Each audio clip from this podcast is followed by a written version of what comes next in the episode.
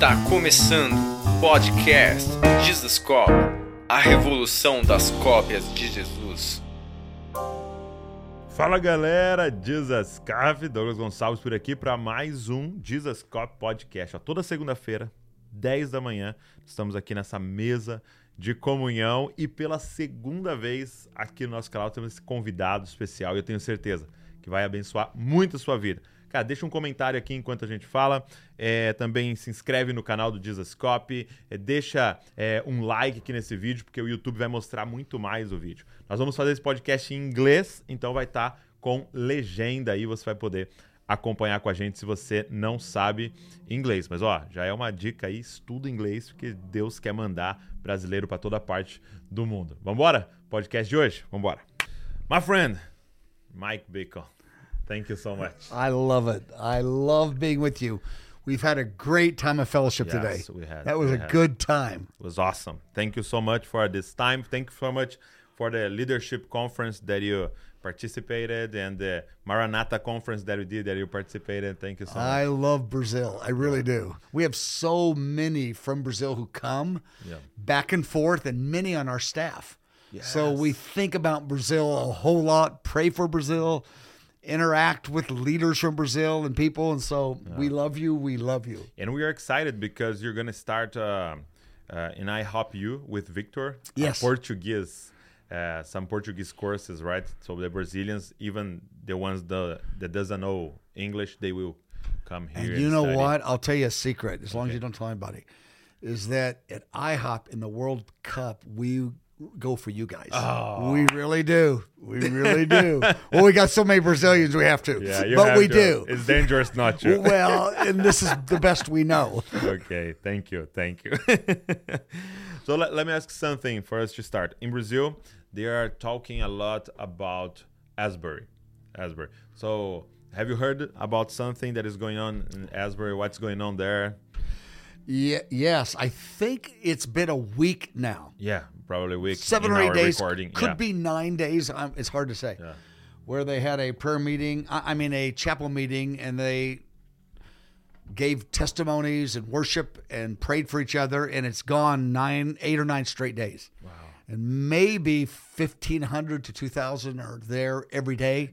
I don't know if they're there all day. Okay. But at key times, maybe 2,000. Yeah. I've seen a few videos. And I, I'm encouraged because other college campuses, particularly Christian ones I'm talking about, Mm-hmm. they're being inspired, and some are. I mean, you can't make this happen. I mean, you could go a day or two in your own strength after that. But you know, then- yeah. but there's others that are that are being stirred in that direction, and so we don't know. You know, a month or two from now, we'll look back and see, you know, the scope of it and the, a little bit more the meaning of it. But we're all encouraged. That's so good. And we, we use a lot, and sometimes I think, I don't know if it's in the right sentence, the word revival. And I want to know uh, what's your thoughts about revival? What is revival for you? Yes, I, I don't use the word revival for things like this because I use. You can use the word revival ten different ways. Yeah. I made up 10. I, there's no real number. Okay.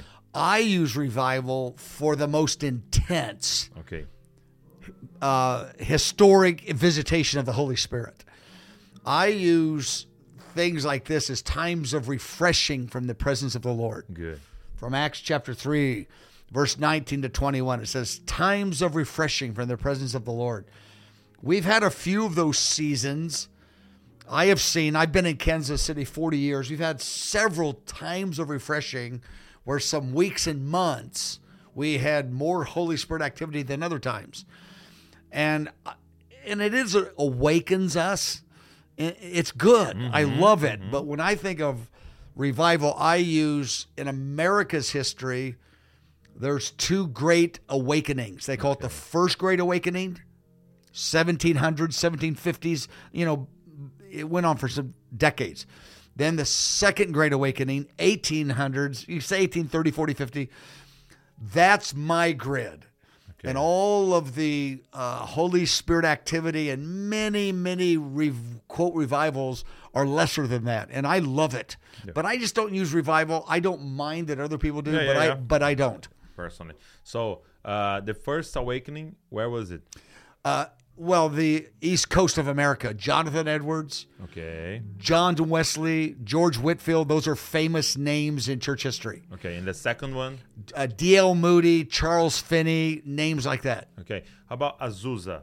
Uh, Not, I mean, it was it, it was important. yes. But Azusa is is 1906. It's in Los Angeles, and it's a little building. yes. and people would come to it, get filled with the Holy Spirit, and go back home. Mm-hmm. That's nothing like hundreds of thousands getting saved in a short period of time. I mean, it was important. The Azusa Street revival, I would, I don't know that I would use revival, Okay. because the it, I mean, thousands over the years got touched by the people who got touched by the people who got touched, so it's very significant. Mm-hmm. I would call the Wells revival. That was 1904, two years before Azusa.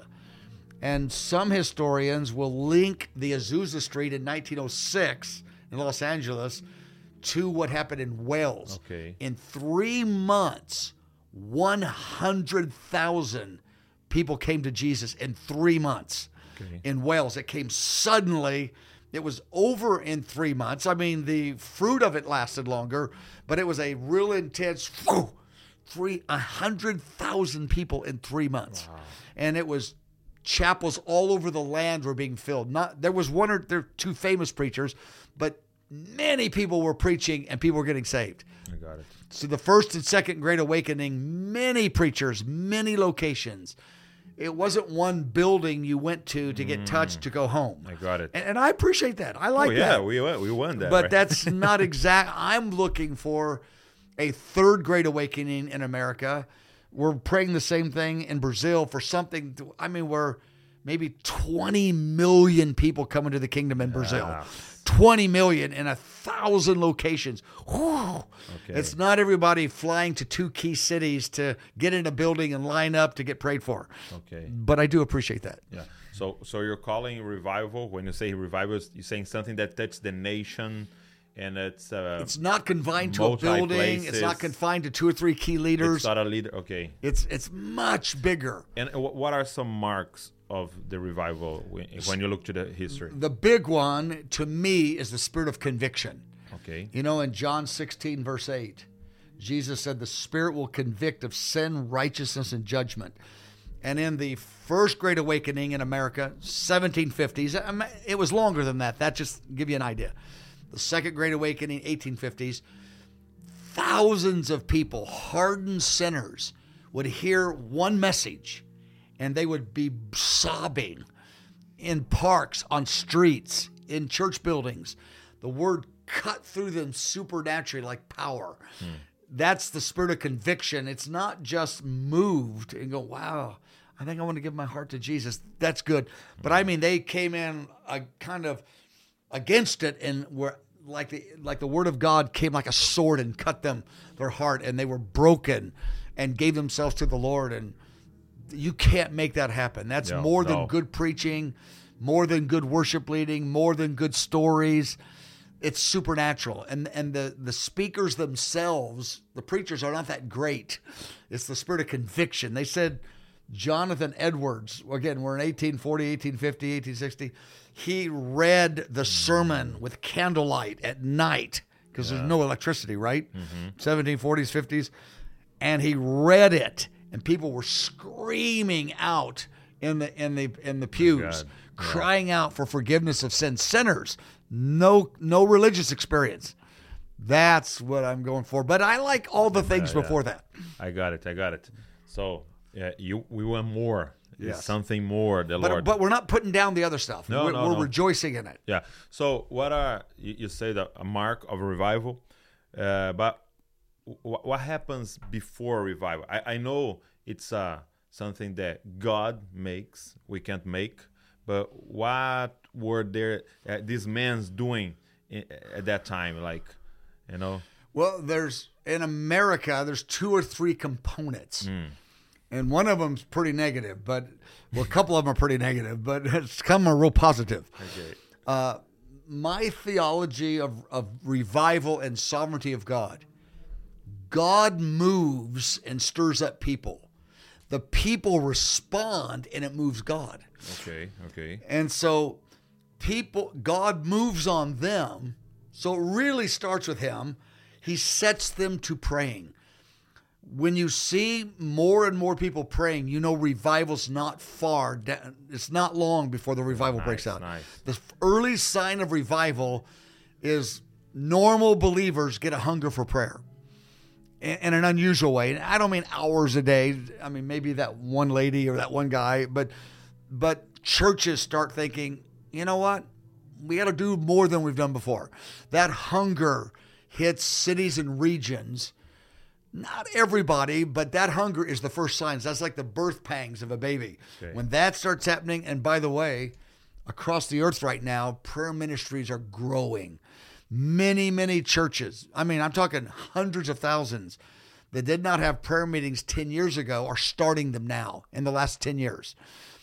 That's that's Okay. God moves on people, then they cry out and they move God's heart, then his hand intervenes. So he doesn't just break in until he hears, but they don't really cry out till he moves on them. Yeah. Yeah. So this. and we don't and someone goes, How do we know if God moved on him? People are hungry for prayer. Where do you think that came from? Not from the flesh and not from the devil. Where do you think that came from? That was the Lord stirring your heart.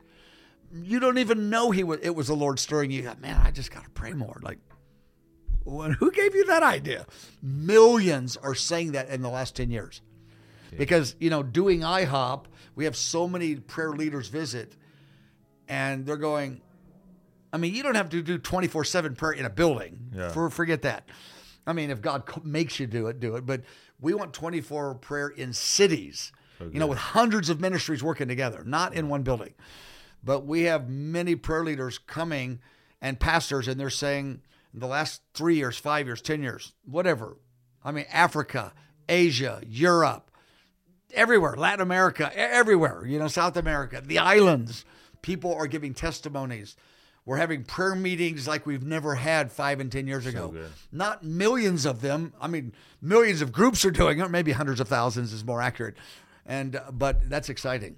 That's so exciting. But the other sides of prayer is the the uh, culture gets wicked.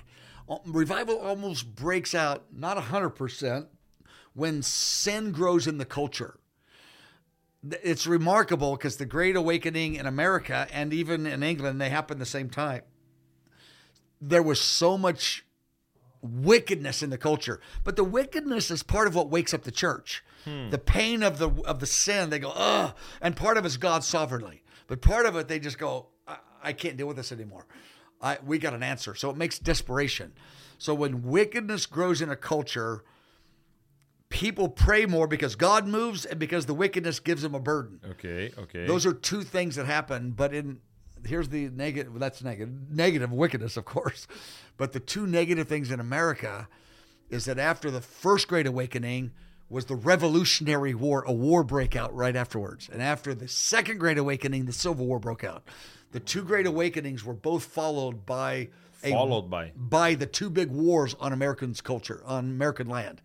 And I, I'm not making a theology out of that, but it's a well known, many point that out. Okay. Because the Lord was moving on many to get saved even before the conflict came. And I mean, we don't know how far that goes, but that's just interesting. Interesting. Very interesting. Uh, I had the fortune to be here uh, on the Super Bowl. Yeah, last last Did you week. notice who won? Yeah. Who won? I forgot. Uh, I think was the Chiefs, right? Oh, it was Kansas City. It was us, of course. But you know, there's something strange about Americans. Tell me. Well, there's many things. when we have a national championship, we call it world champions. World champions, right? I think only Americans do that. when we have football, American football, national, we're only national champions. yeah. We say world. When our baseball has national, we go world champions. when our basketball, world champions. We're Americans. That's weird. Isn't that kind of weird? Yeah, you like you, you you like each other, right? You like Or, yourself. or some, yeah, we like something that's not entirely good.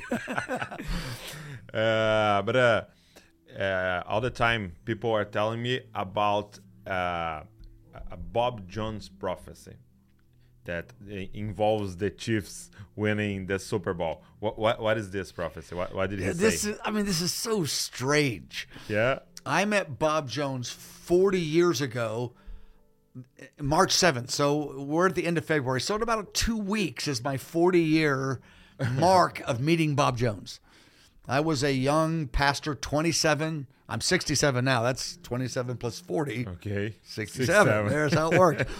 and I had a young adult church, and he walked in, and he was strange to me and said all these things. I won't go into that right You- now. You, you didn't know him, no, no. I, I, I was but ha- had you heard about him? no, a no.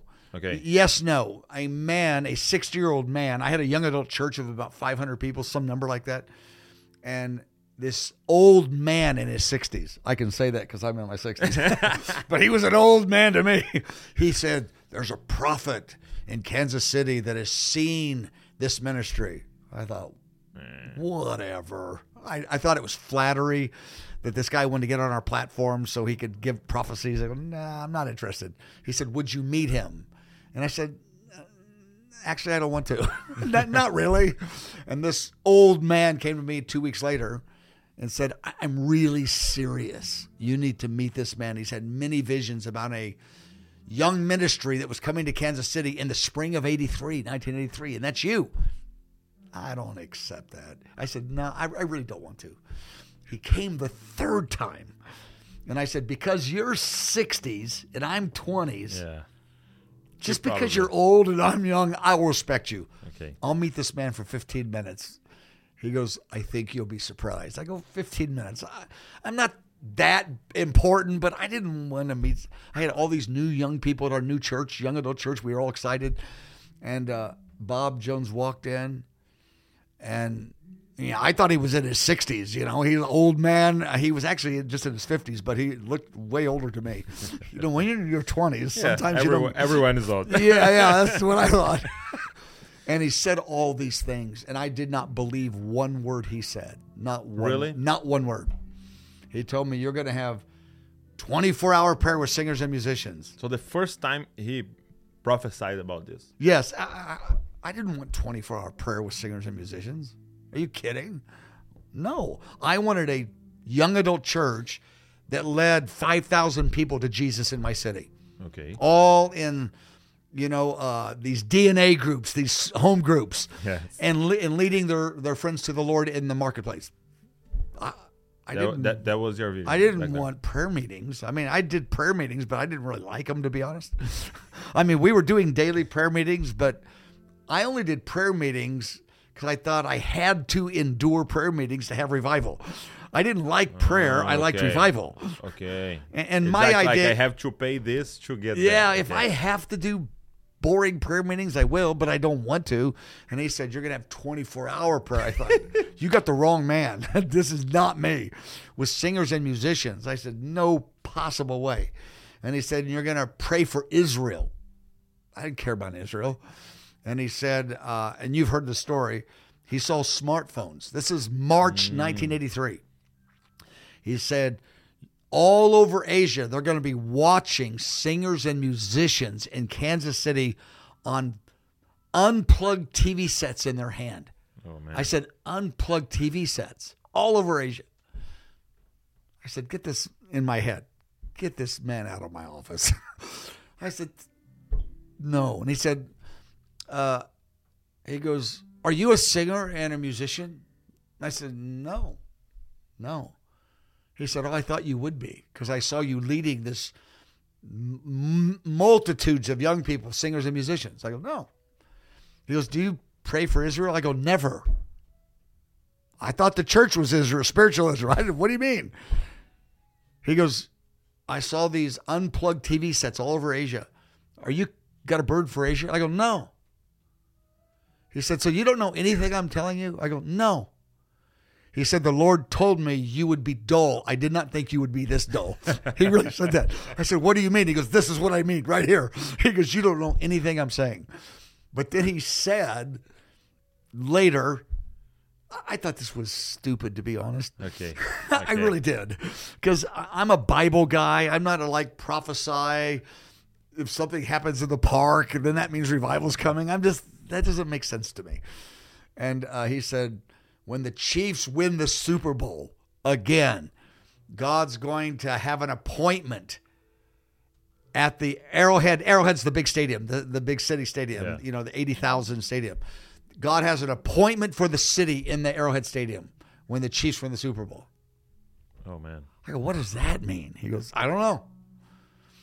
Well, many years later, that was 1983. So almost 40 years later, two years ago, in 2020, the Chiefs won the Super Bowl. That's the second time ever. Oh, the second Yeah, there's ever. there's been 57 Super Bowls. We won 1970 and 2020, 50 years exactly. 50 years exactly. And that's the year where Andy Byrd, Arrowhead Stadium called Andy Byrd and said, Would you use our stadium? They called They called- Andy. Oh my god. And Andy said, Andy talked to Lou Engle, and Lou said, In my 30 years of doing stadium events, they never call Christians because the, the city gets criticism if they have Christians because the secular news, how come this, how come that, you know, they get criticism. So they kind of push back on Christians Yeah, yeah. you know, using stadiums. Billy Graham maybe is an exception. But uh, Arrowhead called Andy the year we won the Super Bowl. And we went to Arrowhead Stadium. And I thought, maybe it's a real word. You know, because all the years I thought, I don't know. I don't know. Because it was like, took 38 years to happen. I don't know. And people asked me for years. When we win the Super Bowl, I go, who cares who wins the Super Bowl? I mean, I like our football. That's fun. Yeah, Yay. yeah, yeah, and then it's over. You know, and then I'm about the kingdom of God, not football teams, although I like football. But uh, when we won, and the same year Arrowhead called Andy, and we met in Arrowhead Stadium, I went, you know, the send. You know, and many from Brazil were connected Yeah, to yeah, us yes, because you know yes, the yes. send was at Brazil. you know, three was crazy, stadiums. You know, I thought maybe that was really true because he said other words over the years which I couldn't make sense of to act like everything he said happened. That's not true. That would be exaggerated. Okay. I have about 25 stories of things he said that were remarkable, but many words he said, I didn't even know what they meant. So did they happen? I don't know. I couldn't even remember them to be honest. Yeah, but let me ask something. Uh, do you usually write down? No. Yes, no, yes, no. Meaning three times, three times. Wait, it's been Because- 40 because- years. yeah, yeah, yeah. This, Yeah, I know, I know. I, may- I think it's five times. Wait, this is bad. Okay. I, ha- but three times for sure. But uh, oh, this is bad because I'm a little tired. I've been up very many hours today. I had a dream, and that very day, Bob called me and told me The dream. you had a dream and told me what it was. God. That happened at least three times, maybe five times. I have to think for a minute over 40 years. He never missed that ever. Never. And I have maybe three to five spiritual dreams a year. So that was very rare to have a dream. Not every time, but three times at least. The next day, that day, he said, Last night I saw your dream. And I didn't go, Yay! I never ever encouraged him. I said, Like what? And I was, in my heart, I was going, and he told me, I wrote those down. Okay. When when something happened that had supernatural confirmation, I wrote it down. Okay. But if he gave me just a word, I mean, you know how many people give words to people? Yeah, It'd be I'd be spending all day long writing words No, down. I, I mean because you, uh, you, you, you like said the first time he prophesied, you said "Uh, I don't know, but you, no, you no, remember, not, right? not not oh, I don't know. I thought it was wrong. okay, but you remember, but it stuck with you. Oh, uh, it, was so bizarre. I mean, 40 years ago, you're gonna have 24 hour prayer with singers and musicians. I never heard of such a thing. Okay, well, so bizarre that you memorized. unplugged TV sets in their hand all over Asia. How could you forget that? Wade told me two more things too that day. Wade told me like 20, but I'll tell you two more. He said, I'll tell you more. He goes, when you're uh, have 24 hour prayer. And he told us we would be on Harry S. Truman's property, you know, the president, because Harry S. Truman was the man God used for Israel to become a nation. Oh, okay. He goes, God's going to give you Harry S. Truman's property. That was in, that was really stupid to me because that was far away from our church. I go, I don't want Harry S. Truman's property. And they, we received Harry S. Truman's property as a gift. We got 160 acres on the highway. We have his property. Really? Yeah, and we got it 50 years to the day that Harry S. Truman sold it to a Jewish family. The Jewish family, we got it from them 50 years to the day or to that weekend. January 27th, 1958, January 27th, 2008, 50 years to that weekend. And but the day I met Bob, he told me that was going to happen. He goes, "You'll oh, get Harry S. Truman's property." And, and and are you using for something? Oh yeah, yeah, well, yeah. We got yes. You have that, that's there. for another day. Well, I'll tell you that story. okay. But he, the reason he said Harry S. Truman, President Truman, I didn't know much about him. He was before I was born. You know, he was in the 40s. I was born in the 50s, and he said he was the man God used for Israel to become a nation. I'd heard that. Okay. Okay, the one Gentile leader, the main Gentile leader in the earth that caused them to become a nation in 1948. I went, I said, okay, so what? He goes, he was a political intercessor for Israel, but he didn't, maybe did not know it. You will be on his property as spiritual intercessors for Israel. He told me this 40 years ago. I hmm. went, I don't want to be on his property. It's not in the area of my local church. It's in a different part of town. I don't pray care about Israel. I don't want singers and musicians 24 7. I don't believe in unplugged TV sets. Because he said they were in rice paddies all over Asia. Rice paddies. He said, I don't mean the sophisticated technology. I'm talking about the poor will have it. All millions. Wow. And it's like this. Everyone has it. And- But then he told me two more things. He goes, I'll tell you what else will happen. When you're on Truman's property, which we have now, we got it in 2008, we have the property and we got it free. We have 160 acres of his property on a major highway. It's worth millions of dollars. Didn't pay a dime to get the Truman property. It's a big story. I won't tell it, but 50 years to the weekend that Truman sold it to the Jewish family. We got it. I, I was blown away by that. And uh, because the man that paid for it for us gave it to us as a gift. He said the Lord said it was a Jubilee property, that it would be for the intercession movement for Israel. The property would return to its rightful owner, the intercession movement for Israel. Anyway, that's too big of a story to. So good. I don't know that I, I probably lost half of you on that story. I've told No, it many no, no. times. But then he told me, well, maybe 20 more things, but I'll tell you two. He said, in that day, when you're on that property, they'll they'll have an abortion pill they sell over the counter and they will not even need a doctor. You'll just go up to the store and buy it over the counter. This is 1983 yeah. abortion became legal in america in 1973 so it's a new to us. And i said sir do you know what abortion is? He goes of course i know what an abortion is. I said you can't have an abortion with a pill. This 40 years ago. He goes when you're on Truman's property, they will. This man is absolutely out of his mind. Unplugged TV sets. I'm going to get Harry S. Truman's property, which I don't care about. I'm going to have 24 hours of singers and musicians, which I don't want. he said, I'll tell you one more thing.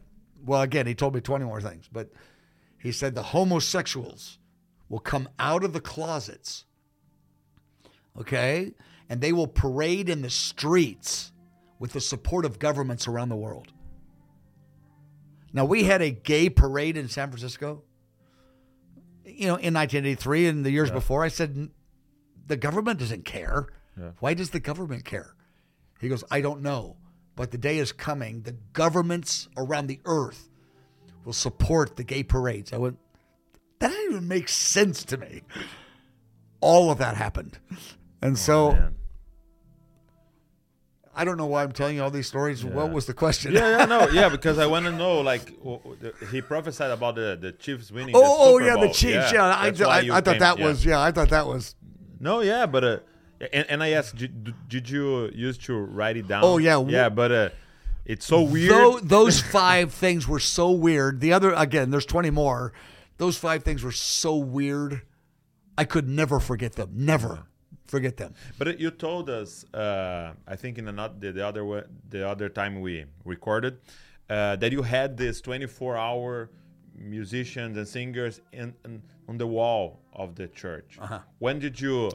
like-. Three months after I met Bob Jones. and and you said no, that's true. The day he told me that, the day I met him, March 7th, 1983, 40 years ago, I left. I remember it was a 15 minute meeting. It went almost three hours. Three hours. He, he said so many things Okay. that my went, I went home and my wife said, Why are you so late? I said, I met the strangest man on planet Earth. I said, He said the strangest things any human has ever said. She goes, What do you mean? I go, If you take Walt Disney and Steven Spielberg, so I told her, put them together, this guy has more ideas than those two. She goes, "What do you mean?" She goes, "I go, I can't even tell you. It was. I don't even want to bother. It, w- no, it was Okay. crazy." So that was March. It was in May, three months later, where the Lord spoke audibly about twenty four seven. That's when I believed it. Not for three months. Okay. After that, we put it on the wall. Okay, In, in our got in our church offices in prayer meeting, we put it on the wall there. But not for the first three months. I didn't even know what he was talking about. But even when I God spoke it audibly to do 24/7 prayer, we didn't know what it meant. It was on the wall and we waited 16 years. We didn't even know what it meant. In my church of four or five hundred young adults, it grew to about three thousand people. So my point is, the new ones came, and when they went into that prayer room, they would say, "What's that sign?" Twenty-four seven prayer with singers and musicians. I always said, "I have no idea what that means. I don't even know what that looks like." And they said, "When are you going to start it?" But you knew. it, God- it had to happen. It was so supernatural. It, it could no way that it was wrong Okay. and but I didn't know what it meant. And people said, "When are you going to do that?" And for 16 years, I always said, maybe 5 years because that Always, was always. far enough away not to bother me, Yes. but close enough where I still had integrity in my faith, you know. Okay. Okay. And I always said 5 years. Five years. For all 16 years. They said, "Oh, about 5 years." And they said, how will you do it? I said, I have not one idea how to do that. I can't even imagine such an idea, but I know it will happen. And then 17 years later, well, it was 16 years after that May, you know, but it happened and we started, and that was 23 years ago. And, you're And we're still here. going, and the- still here. And so we have about 30, 40 full time worship teams, about 500 staff members. It's their full time job, actually. Yes. They raise their support like, like YWAM missionaries. So that's why it's their full time job. And the music, every two hours, a new worship team comes on the platform and they overlap for like three minutes. And so the music has never stopped by the grace of God, even one minute in 23 years. 23 years. The music Can you, can never you tell the story you told us uh, uh, before that the, the, the day you started? Well, the key. Oh, yeah.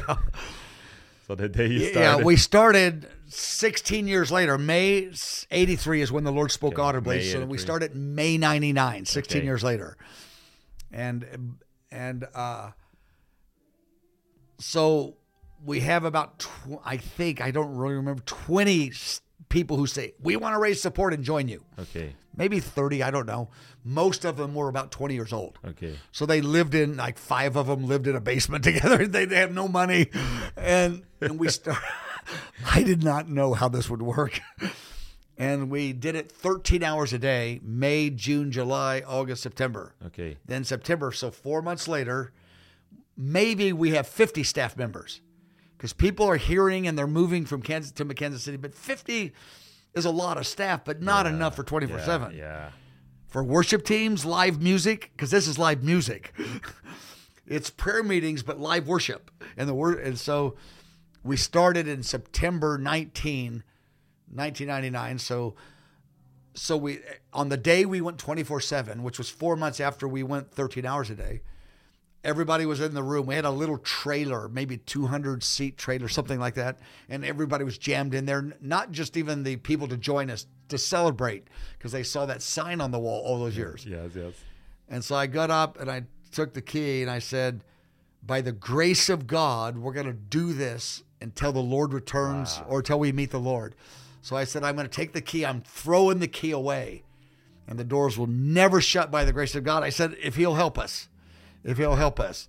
But in reality, I didn't really throw the key away. I said, I'm throwing the key away. Then I put it in my back pocket. Everybody laughed because we closed it for two hours a week and moved the, the worship set down to the building right here so we could clean it. Yeah, yeah, yeah. And then we, but we kept the music going when they were cleaning and moved down the road and still did. it. We did both places. so good, so good, very good. And uh, mm, uh, how, how do you deal with prophecies nowadays? Like, Prophecies. yeah, when when you hear something, when someone prophesy, how do you do you deal with that? Uh, my default is not to believe them and get excited. Okay. That sounds bad yes.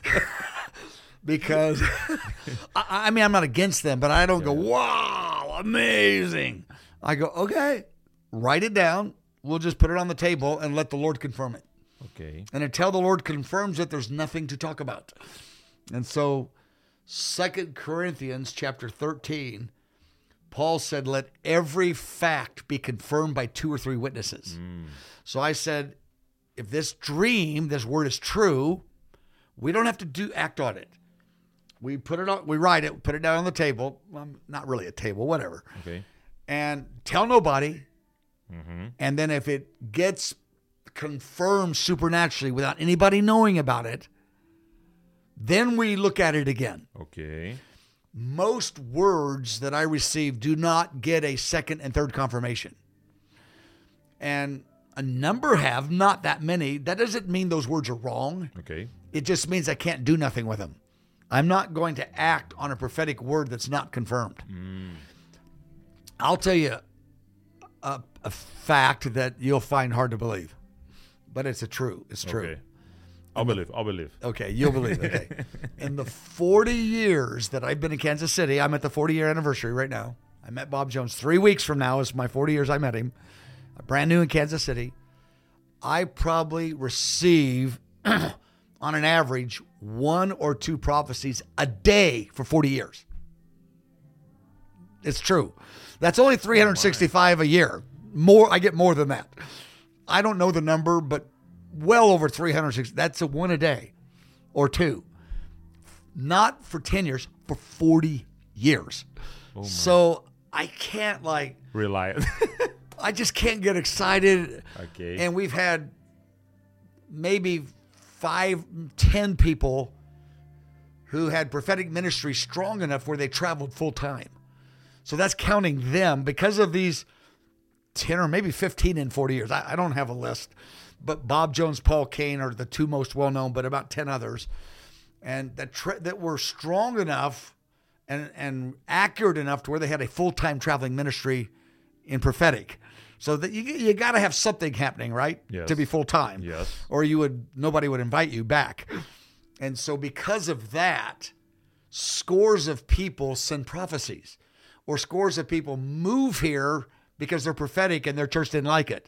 So they think that I'm just going to be this happy prophecy guy. okay. I got it. And I go, I'm a Bible guy and I got to believe it's real. I don't want a story that I that I can't believe in because if it's real, I got to believe it 20 years from now, not just today. Hmm. I mean, if I'm supposed to do 24/7 prayer because some guy prophesied it and he's going to be somewhere far away, I got to keep doing 24/7 prayer. No, I go, no, no.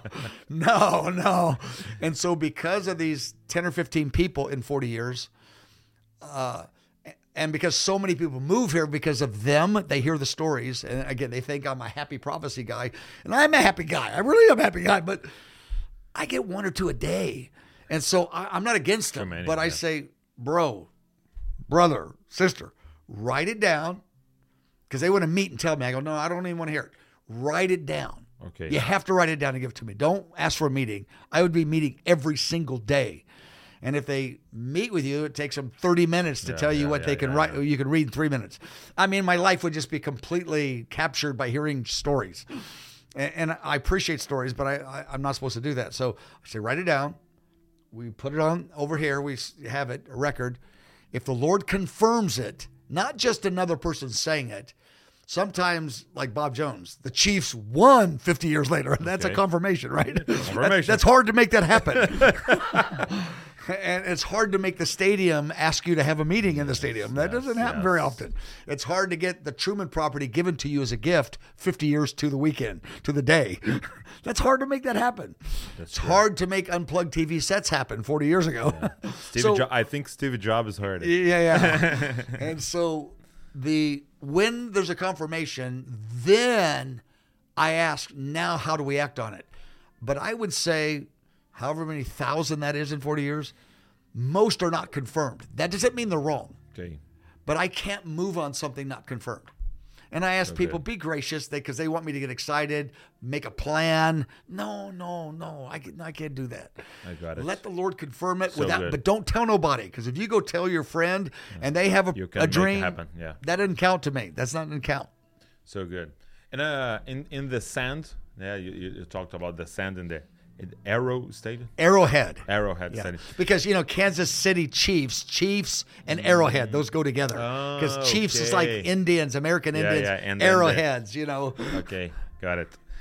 Uh, and then in the Send, you shared a story, and I would like you to share here with that encounter. Ah. you here at the Send? No, I wasn't. Oh, oh, you I heard it online? Yeah, online. Oh, oh. Yeah. because I remember you being here before, but I thought, oh, I didn't know that was the Yeah, it was like a month after we. because many from to Brazil came to the Send Yes, because of the of the Send was so strong in Brazil that day. That's true. So you shared a story about an encounter with Jesus, and I would like you to share with us. Yeah, this is one of the most I, I've had. Maybe in I've walked with the Lord for fifty years, and maybe ten dramatic supernatural encounters. I guess it would be 10, 8, 10, something, not a hundred, Okay. but not one or two, and and this would be one of the most important. Well, all ten of them or eight of them, whatever the number. But this was uh, uh, my first very very dramatic one. 1978. Do you know how long ago that was? I think that's 44 years ago. I think something like that. Ten, years before I I was born. I think it's so. How old are you? Uh, 34. Okay, so 44 Yeah, years. Okay, yeah, good. yeah, okay, great. 44 years ago. That's a long time. Yes. Okay, I was 23 years old at the time. I was pastoring a church. I no no, I was a youth pastor Youth in a big church, a youth pastor. And I was real committed to the Lord, meaning I read revival stories, biographies. I witnessed to people not every day, but almost every day. I went, I did prayer and fasting, though I didn't like it because I, wanted to be like those revival people, you know. Those were my heroes. I was going hard for God, best I knew at 23. So I have this dream that starts as a dream, but it turns into more than a dream. And you'll, I'll explain that in a moment. And in this dream, I'm kneeling down. I'm 23 years old, looking up, and I'm looking straight into the face of Jesus. Mm. I mean, that happens once in a lifetime, right? I mean, if you're blessed. So, I mean, I'm not one of these guys where I have lots of encounters where Jesus is appears. That's I, I wish, but that would not be true. I'm looking at him, and his message to me, sober face, not mad, but not smiling. He looks at me, and the message is, "You're saved, but your life is wasted." I, I can't, I can't, I can't believe this. Cause I'm looking right at him. It's real. It's like, it's like I'm awake. I'm not awake, but mm-hmm. it was real because I, I, I did not know I was dreaming.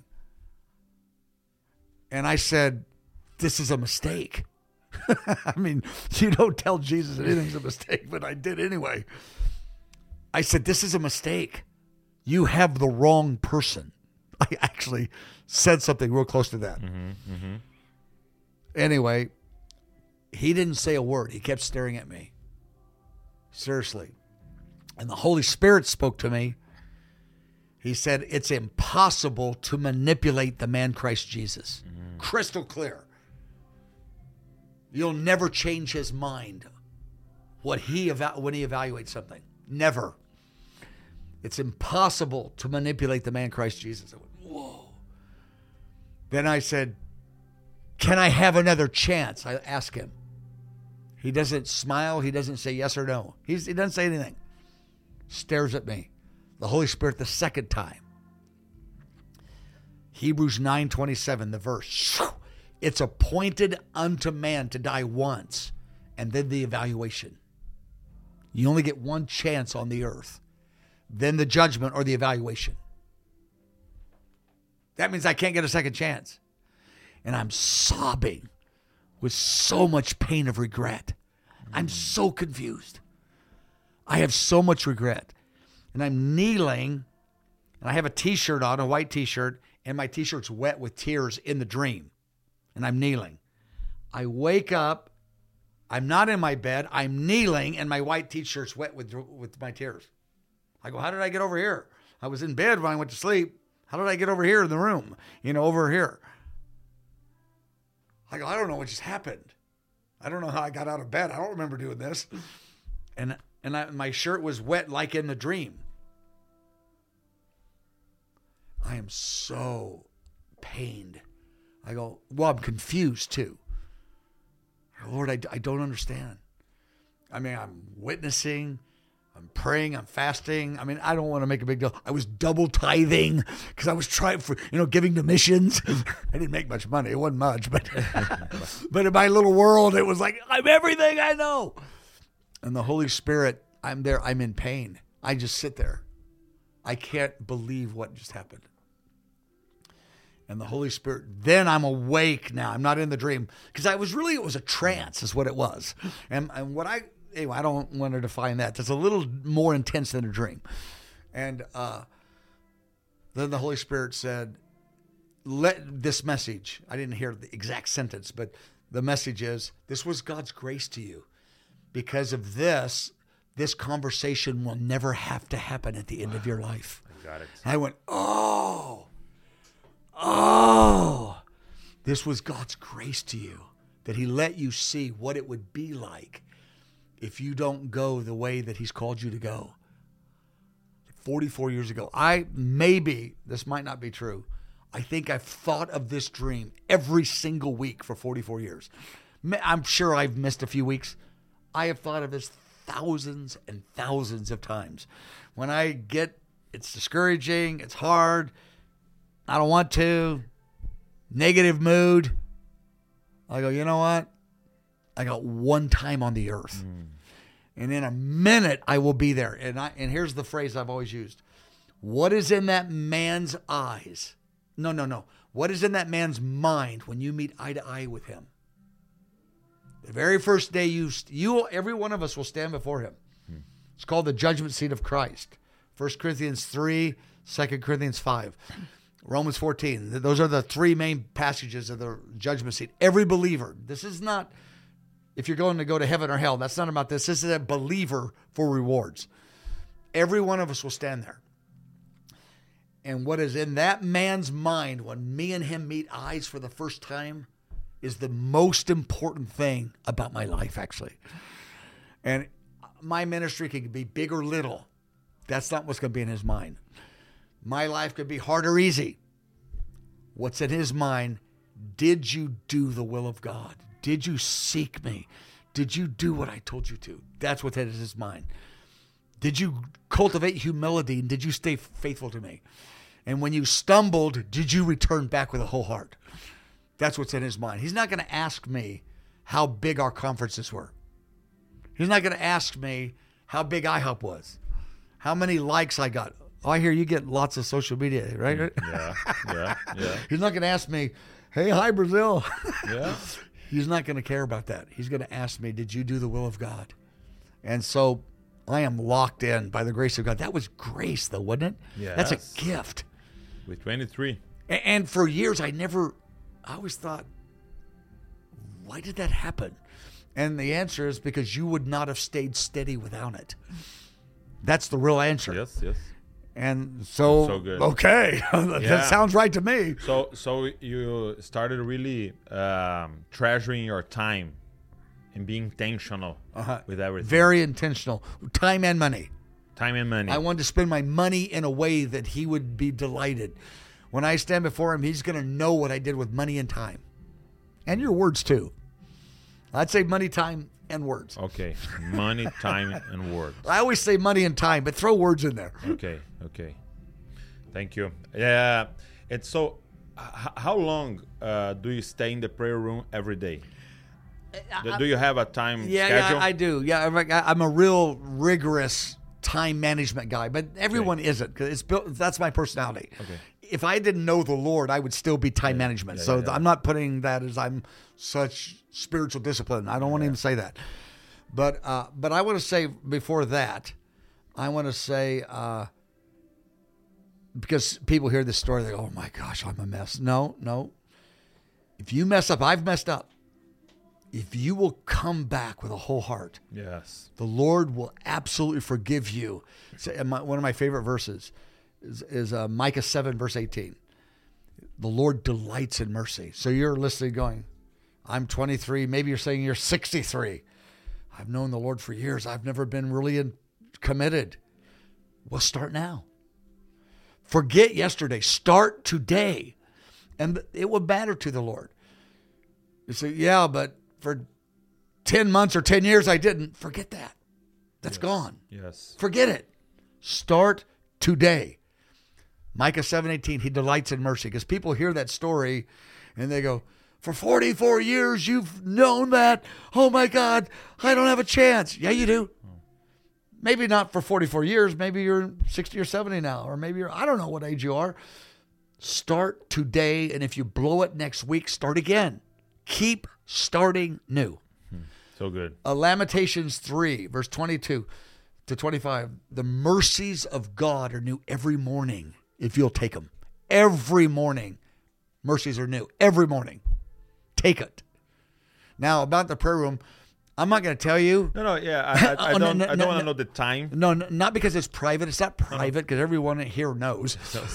But I would have to give the context because the guy hearing it will go, "Oh my gosh," because I'm here many hours a day. Yeah, but I want to know what do you do What do I do? because I know you stay like ten hours. I don't know. Some, yeah, But, because uh, it's my job. yeah, but and I have meetings with times? I have meetings with like amazing people from Brazil sometimes. Oh, that's awesome. Yeah, that, that happens. Like uh, uh, uh, Val, you know. Oh, yeah. that's your wife. Oh, that's right. yeah. No, she was here. We had a great time with her too. That was so good. No, uh, what I do, the thing I like the most, is I read my Bible and I turn it into conversation with a person. Okay. I call that prayer reading the Word. Prayer reading. I don't just read the word and I don't just my Bible here and just talk to God alone. I, I do a little bit of that, but I don't if I only talk to God just straight from my heart, I wear out of things to say after a sh- short amount of time. But if I got my Bible open, and now I got my laptop open because my Bible program's on my laptop, and I journal. Well, I'm really big on journaling. Here's what when I see a, a Bible verse that's a promise, Okay. like God says, I love you. That's a promise. I will forgive you. That's a promise. I will provide for you. That's a promise. Okay. I will direct you. That's a promise. So the, when I run into a promise, I pause. Not real long. I say, Thank you, Lord. Show me more. When he says, I love you, I don't just say, I love you. Wow. I go, Thank you. I start a conversation. Show me more. And if you start with thank you, show me more, because that's just always how I start, then more times than not, I say another phrase or two. Sometimes I will say it for 90 seconds, sometimes three minutes, sometimes only 10 seconds. But I try to always stop and say, Thank you.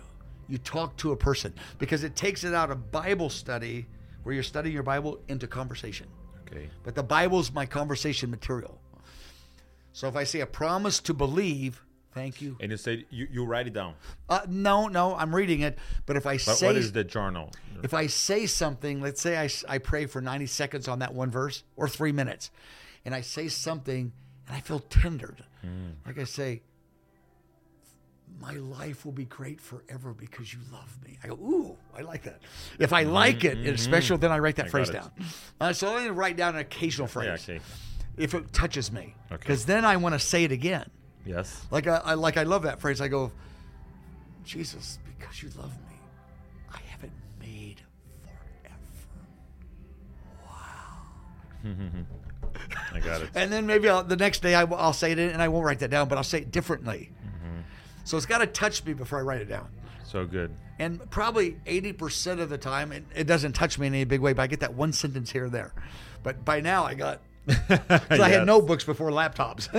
I wrote it down and I wrote it Oh, down. yeah. paper. yeah. You was- You know, the 70s and 80s and 90s. yes, it yes, took me forever to get, get a laptop, but finally I got one in the late 90s. but then when I read the second thing, a commandment to obey, you know, use your time, bless your enemies, hmm. serve people, don't be defensive. You know, those kind of things, whatever. I will stop. Instead of thank you, show me more, I say, I set my heart to do this. Help me more. Okay. So I say that when I read a command to obey. And the, but the key is if you turn it into conversation, mm-hmm. s- more happens. If you only underline it and tell your friend, it's still good. Mm-hmm. But if you turn it into conversation, and then if you something touches you, you write that sentence down. That's wonderful, man. So that's good. so fun. So that's my funnest thing. Is that a good English word? Funnest? Yeah. yeah. Good enough? Probably not a good word, English word. But oh, we got it. I pray on the mic for revival, but that, that's not my favorite thing. I do it because it's right, Okay. and I'm committed to it. And my favorite thing is not always having meetings, although I like meetings. Ministering to people, I like that. That's not my fa- my favorite. Is that conversation? I love that so much. Uh, what's what's the importance of uh, fasting? You know, we- we'll talk a lot about prayer, Yeah. and it, it's starting to grow the conversation about prayer. And the, but uh, what's the importance of fasting? Well, first, I'm going to advertise a book I wrote. Okay, It's called The Rewards of Fasting. is that in, is that in Portuguese? I don't know. It could be if you help me make it. Okay, but see. it's on my. For those that speak English, I have books in like ten languages. I can't remember which ones. You Okay, know, okay. because some guy does it. I go sure, but I don't remember which language and what book. Because Yeah, someone does maybe, it maybe to, to we- be a blessing. we have- we, gotta see. It's called The Rewards of Fasting. It's on my lap on my website, Mike Bickle Library. It's free. It's digital. Anybody can have In it. English, everyone. Everybody can have it. So if you take it and make it Portuguese, fine, great. I love it. So good. because uh, I always say this: my copyright's the right to copy. And so you have Jesus copy, I have copyright. So yours is better. Okay, okay. So my point is, I want anybody that wants to see that material, it's yours. I tell people, put your name on it, put your mother's name on it. I don't care. Use it if you like it, and make it your own. Say it with your mouth. But in that book, Rewards of Fasting, I I highlight the seven types of fast in the Bible. I'm not going to go through that right now, but the one that I like the most of the seven, Jesus introduced it in Matthew chapter nine, verse 15. It's a strange passage It is. but it's a it's phenomenal. Jesus, the the uh, uh, disciples of John the Baptist came to Jesus. Can you imagine coming to Jesus and saying, "Hey, how come your guys don't fast?" Like you have a little weakness in your leadership, Jesus. Your pastoral ministry is lacking. Yeah, yeah, yeah. John the Baptist taught us to fast. You don't fast. Jesus loves this. He's thinking, I love you guys. You don't really get it, but I love you. I mean, I bet he smiled Yeah. because they're challenging him and his leadership. and he said, Well, when the bridegroom is present, the friends of the bridegroom don't have to fast. What he said is, I'm the bridegroom. They're friends of the bridegroom. They don't even know what that means, but they were friends of the bridegroom. Jesus was the first one to say that. They're friends of the bridegroom. Mm-hmm.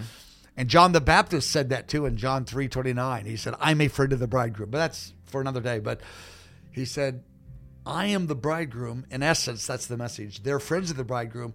When the bridegroom is taken away, then they will mourn for his presence and then they will fast.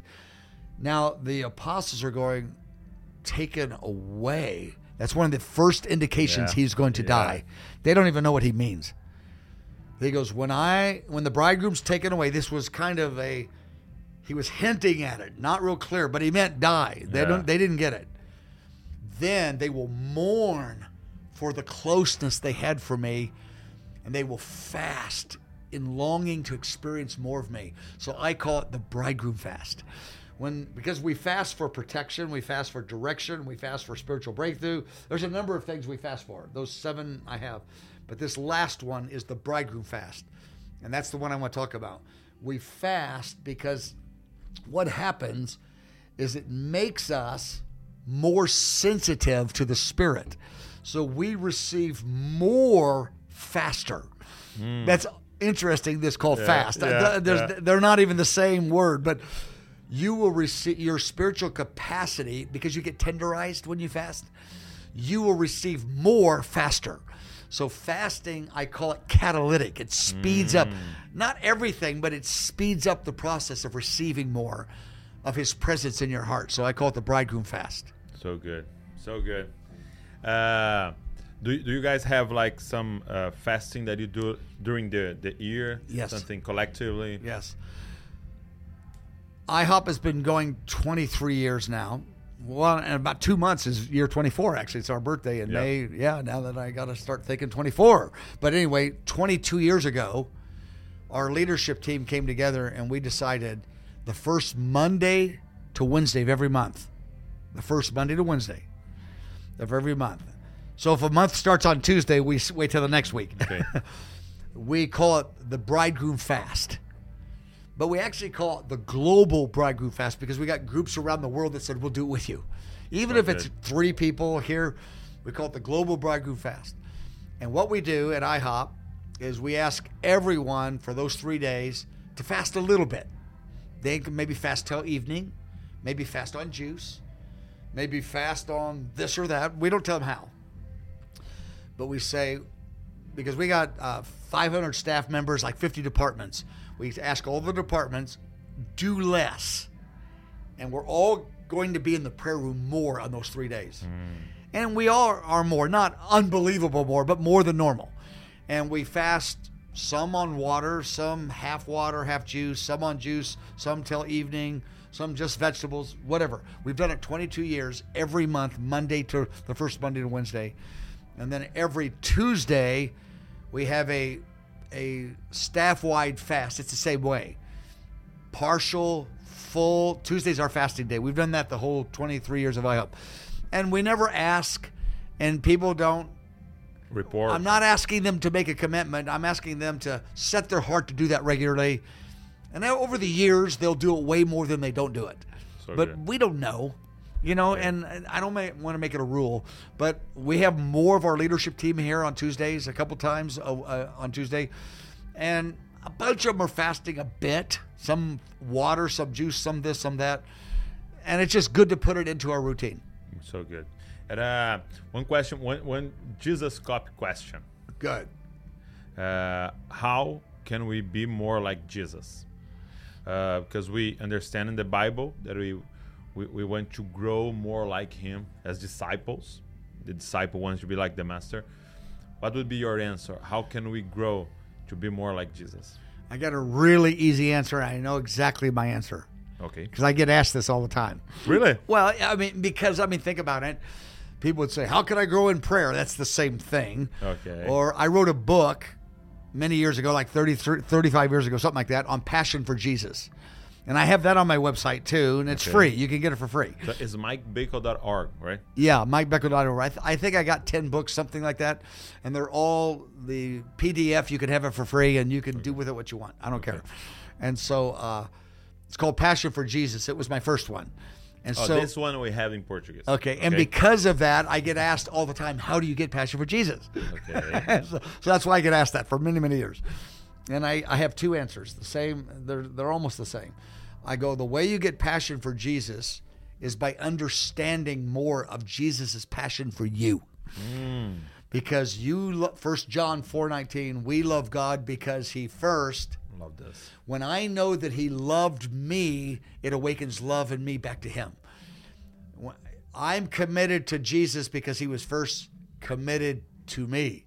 I pursue Jesus because he first pursued me. Mm-hmm. I like Jesus because he first liked me. Put lots of words there. 1 John 4:19. You can't go wrong. And so I tell people if you want to grow in your devotion, your love for Jesus, don't try harder. Take time to see more clearly. If you see more, it will awaken your heart. Mm-hmm. Don't grit your teeth and try to love God more. Spend your time to see more, to see more clearly by, from the Bible. okay. And so I tell people study God's emotions for you. When I I'm a student of God's God's God's God's emotions. Mm-hmm. He's glad, he's affectionate, he's joyful, he's jealous, he's got all these emotions. He delights in us, he likes us. And so many of these emotions and so I tell people be a student of God's emotions. So study put your time to get more clarity of understanding, not to try harder. Good. Because if you see more, you'll love more. Because you love by seeing. You see it and you go, wow, wow, you you like me that much? I like you more. It always have. It takes a little while, but it gets there. The second answer is close to that. Okay. It's what I said. Prayer, pray, read the word. Get the Bible out, turn it into conversation. Absolutely the number one way to grow in Christ likeness. Because if you do that, your heart gets stirred a little bit, you get some new ideas, and you'll obey more. You'll automatically want to obey more if you do that. So if you study his passion for you and you take the Bible, turn it into conversation, you don't have to do it every day, all day, but I've put it on a schedule. I've, I've, uh, someone, I'm 67, I'm almost 68. So when I was 18, so this is 50 years ago, when I was in college, so 50 years ago, the man in college came to me because I was leading a ministry in college, in the university at age 18. He said, if you will schedule time to read your Bible and pray, you'll pray more. I went, schedule time? I never thought about that. I never crossed my mind because I just came out of high school mm-hmm. and I played athletics and went to Bible studies, so I had no free time. But now I'm in college. It's the first time in my life I have free time. I never thought about scheduling my time. It never crossed my mind because my time was always scheduled by school, sports, and my ministries. Yeah. Somebody else scheduled my time. I never thought about it.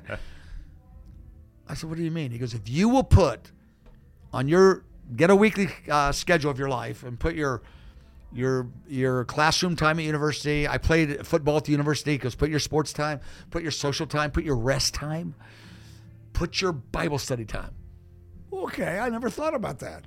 So I did it. He goes, if you do that, make that appointment with the Lord. You won't keep it every time, but you'll keep it much more than you would have. Yes. I said, I've no one's ever told me that before, but I tried it. I was 18. Uh, again, I'm, I'm a minute away from 58. I mean, 68. 68. 50 years later, one of the best things I ever did. I scheduled because if you let, if you don't schedule your time, Someone else will. Right? I promise you, the person that knocks on your door will be scheduling your time. Whether it's an emergency, whether it's a social event, whether it's just a question, whether it's chatting, somebody else will schedule your time. If I schedule my time, I don't do it 100%, and I stick with it a, more than I would have, and I pray, read the word, I'll grow in Christ likeness. So good.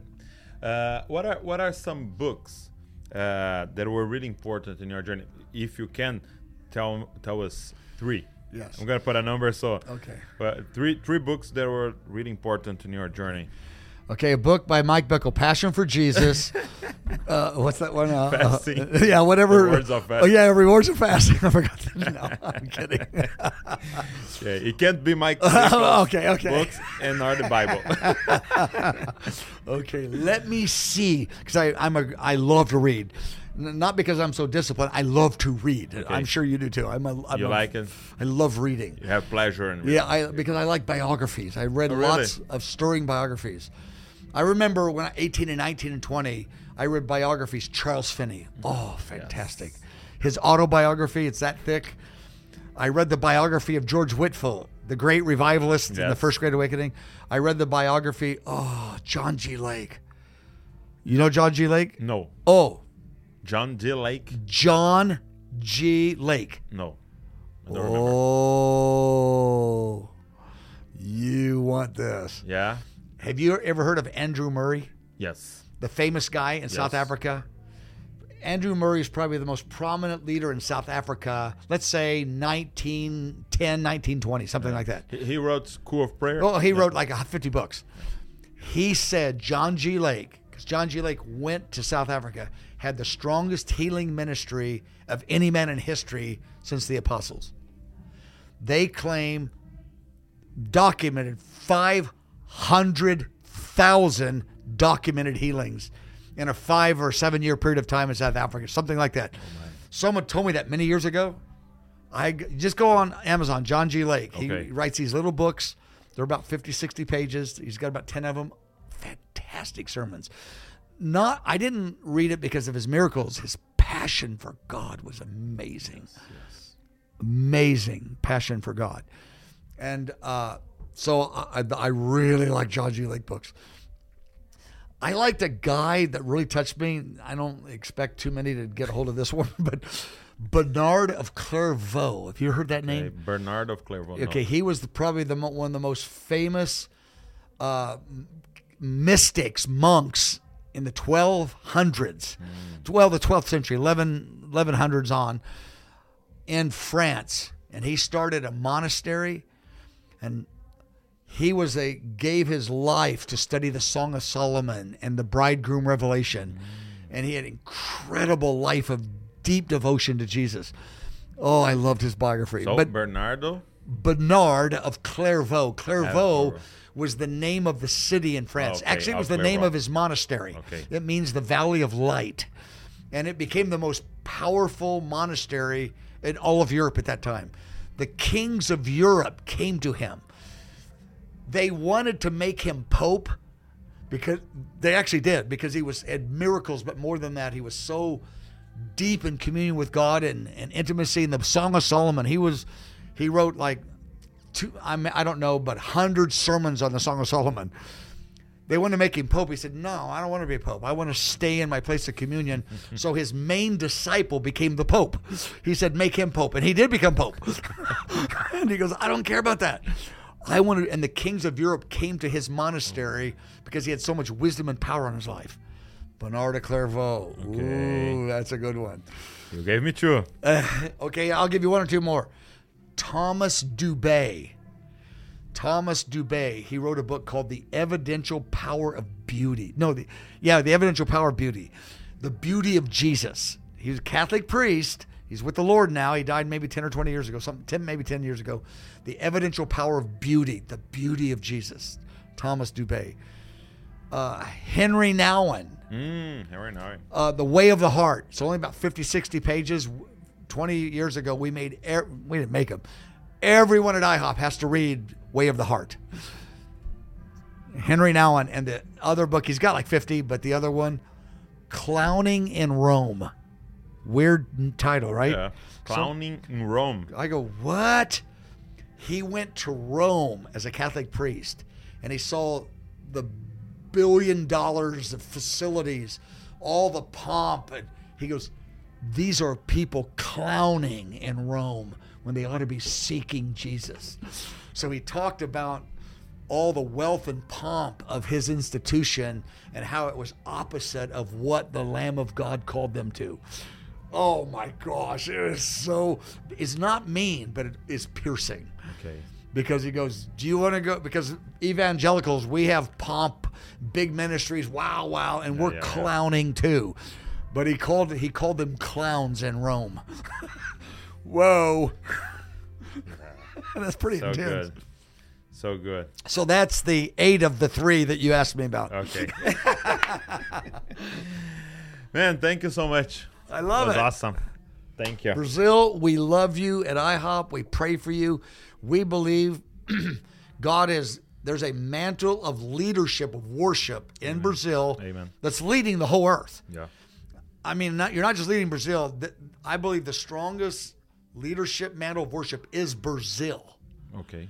And if I had to pick prayer, I would say Korea for 50 years, but probably Indonesia right now Okay. in terms of prayer. You know, Korea, Indonesia, put those two, but worship Brazil.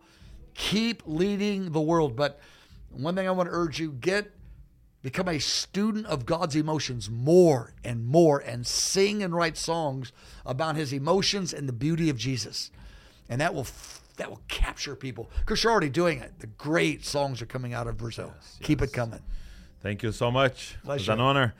Obrigado você que ficou aqui com a gente, nos ouvindo, nos assistindo. Eu espero que você tenha sido muito abençoado. Eu queria que você compartilhasse, cara. Pega esse link, manda para todo mundo o que, que o Senhor ministrou seu coração. Deixa um comentário aqui para que mais pessoas possam ser abençoadas por isso. Deus abençoe você e não se esqueça, você é uma cópia de Jesus. Valeu.